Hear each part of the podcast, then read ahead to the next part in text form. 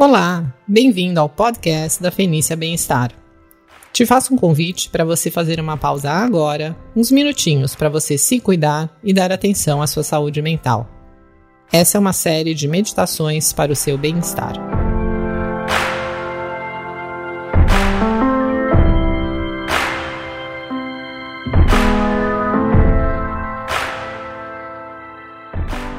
Vipassana com foco na natureza da mente.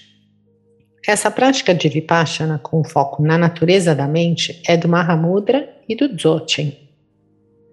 Existem muitas controvérsias nas tradições budistas sobre Shamatha e Vipassana. E também existem várias formas de praticar Vipassana entre essas diferentes correntes. Sempre que você estiver questionando, investigando a natureza da sua própria experiência, é uma prática de Vipassana não importa a técnica que você use.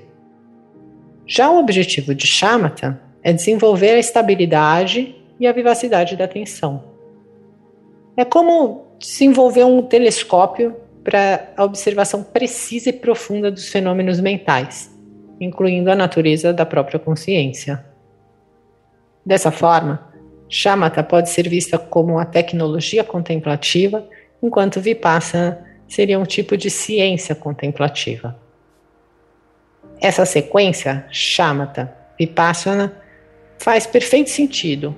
Primeiro, refine seus poderes de atenção e depois os use para explorar e purificar, transformar a mente. O Buda dizia: a mente é estabelecida na quietude, acaba conhecendo a realidade como ela é. A prática de shamatha é anterior ao Buda, mas alguns budistas a rejeitam, baseados no fato de que a prática de shamatha por si só não libera a mente. A realização de shamatha não significa que você não tenha realizado a vacuidade, o insight fundamental necessário para a libertação budista. Por isso, alguns budistas não a reconhecem. Porque shamatha alcança a consciência substrato, não a consciência prístina, absoluta, universal. Pode ser chamada de um estado de vácuo relativo, relativo no sentido falso, que não é absoluto, não é o verdadeiro. Como esse estado é qualificado pelas qualidades de bem-aventurança, luminosidade e não conceitualidade, muitos acreditam que já é o samadhi ou nirvana mas a realização de shamatha é descrita como preliminar ou acesso à realização plena da primeira estabilização meditativa, que é dhyana. Alguns budistas Mahayana marginalizam a prática de shamatha, afirmando que ela faz parte do budismo Theravada, considerado um veículo inferior à prática espiritual. E há budistas tibetanos que também a desconsideram em favor de práticas tântricas mais esotéricas. Em todos esses casos, as pessoas desconsideram os ensinamentos de Buda. Buda enfatizou essa sequência inúmeras vezes. Monges, qual é a condição suficiente para o conhecimento e a visão das coisas como realmente são? E a resposta deveria ser a concentração, que é chamata, poder ficar focado em um objeto pelo tempo que quiser. Porém, a simples prática de chamata da atenção direta ao espaço da mente resulta apenas em um alívio temporário das aflições mentais, como o desejo, a hostilidade, mas não as eliminam de forma irreversível. A liberação é obtida através da prática de vipassana, ou meditação do insight, que resulta na sabedoria, a sabedoria que está na consciência absoluta na consciência Krishna. Essa realização associada à estabilidade e clareza de Shamatha elimina irreversivelmente a ignorância, a delusão, que são a raiz de todo sofrimento. Mas Vipassana, sem atingir Shamatha, nenhuma transformação durará. A liberação resulta da unificação de Shamatha e Vipassana. Bora praticar?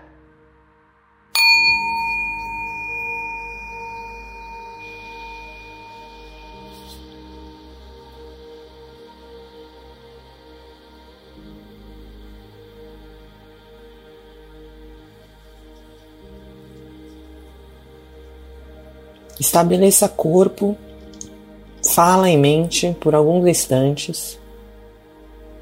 Acalme a mente discursiva, praticando a atenção plena da respiração.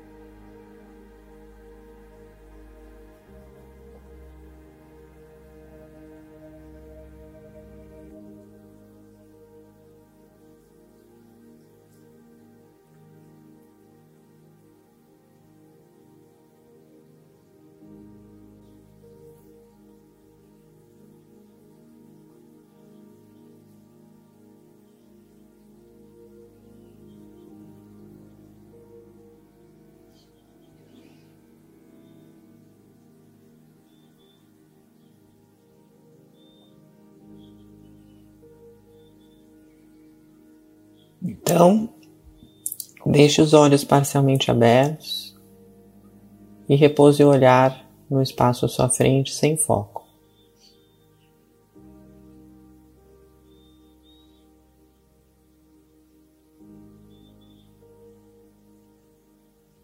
E agora dirija a sua atenção para o espaço da mente e para qualquer evento que surja nesse espaço. Pratique estabelecer a mente no seu estado natural.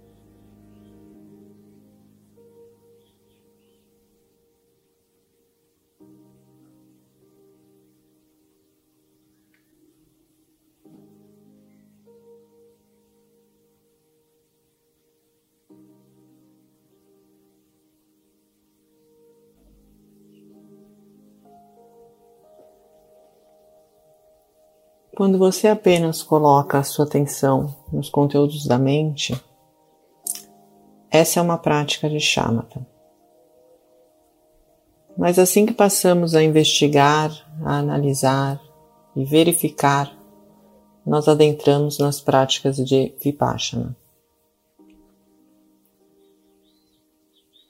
Agora então, passamos para as práticas de Vipassana, conforme é ensinado no Mahamudra e no Doche, chamada Vipassana com foco na natureza da mente. Então nós nos colocamos três questões. A primeira questão é: quando observamos pensamentos, imagens e outros eventos mentais, de onde eles brotam? Qual é a fonte? Se esses eventos, esses pensamentos realmente existem, eles devem vir de algum lugar. Eles não poderiam surgir do nada. E agora, ao invés de cogitar, filosofar, pensar a respeito, quando um evento mental surgir, examine cuidadosamente de onde eles surgem, inspecione diretamente.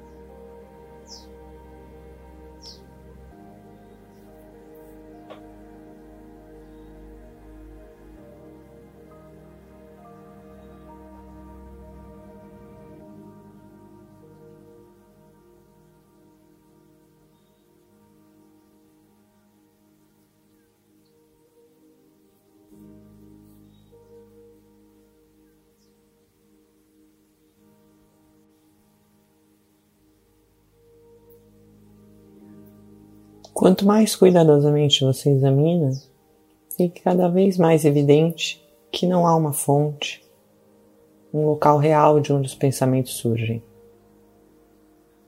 Essa fonte não pode ser encontrada, eles são vazios de origem, vazios de fonte.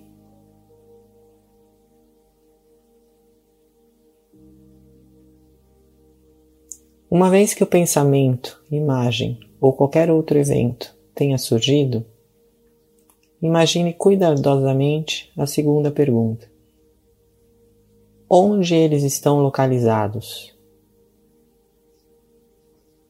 Nós dizemos que os pensamentos se originam da mente, mas não há uma mente a ser encontrada. Nós dizemos que os pensamentos ficam na mente, mas onde está essa mente? Onde ela se localiza? Onde é que os pensamentos estão presentes?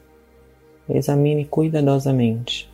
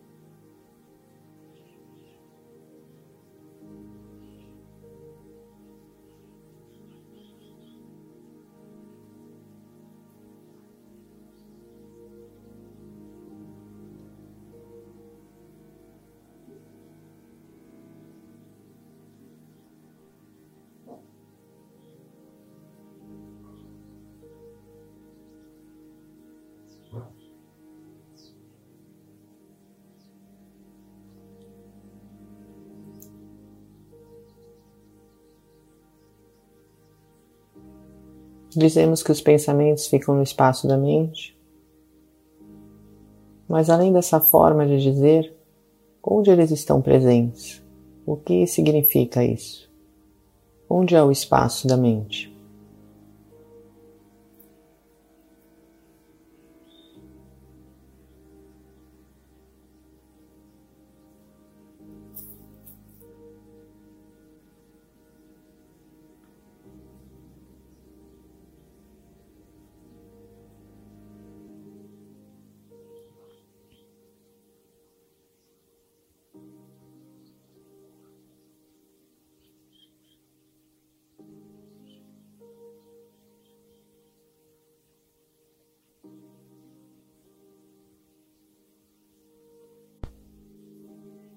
Quando você busca pela localização dos pensamentos, você descobre que não existe uma localização a ser encontrada. Eles são vazios de localização.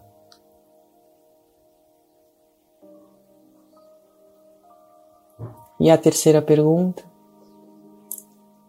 Dizemos que quando os pensamentos, as imagens e outros eventos desaparecem, se dissolvem no espaço da mente, mas para onde eles realmente vão? Para onde é seu destino final?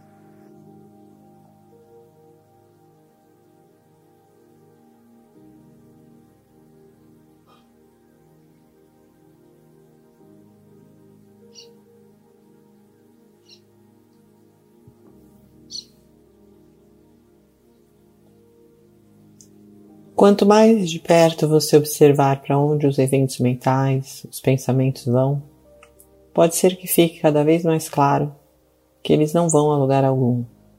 Eles não têm um destino real.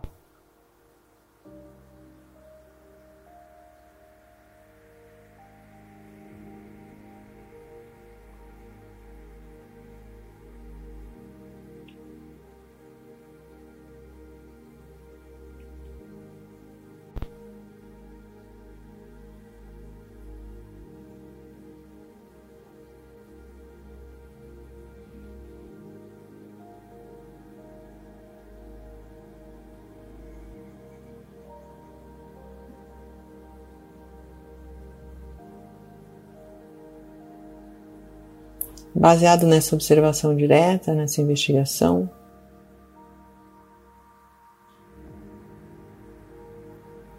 você pode concluir que são vazios de origem, vazios de localização, vazios de destino. Parecem não existir em lugar algum.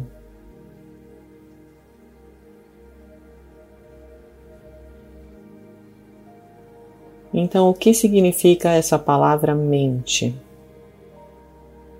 Ela é apenas uma palavra, sem um referente real, sem existência inerente?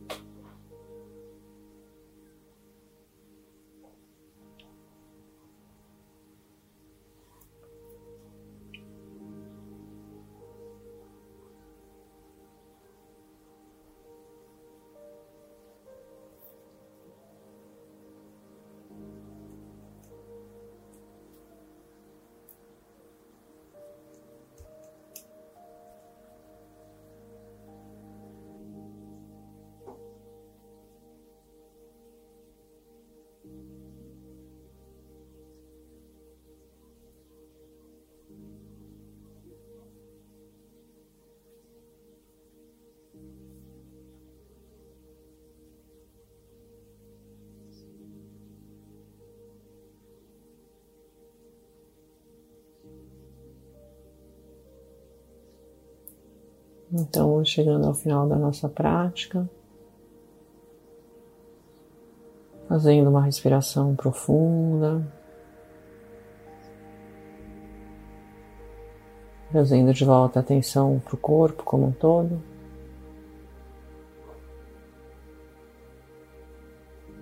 Movimente os pés, as mãos, acordando o corpo, o pescoço, a cintura,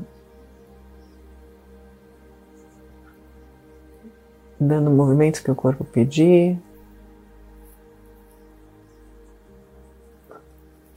Se espreguiçando.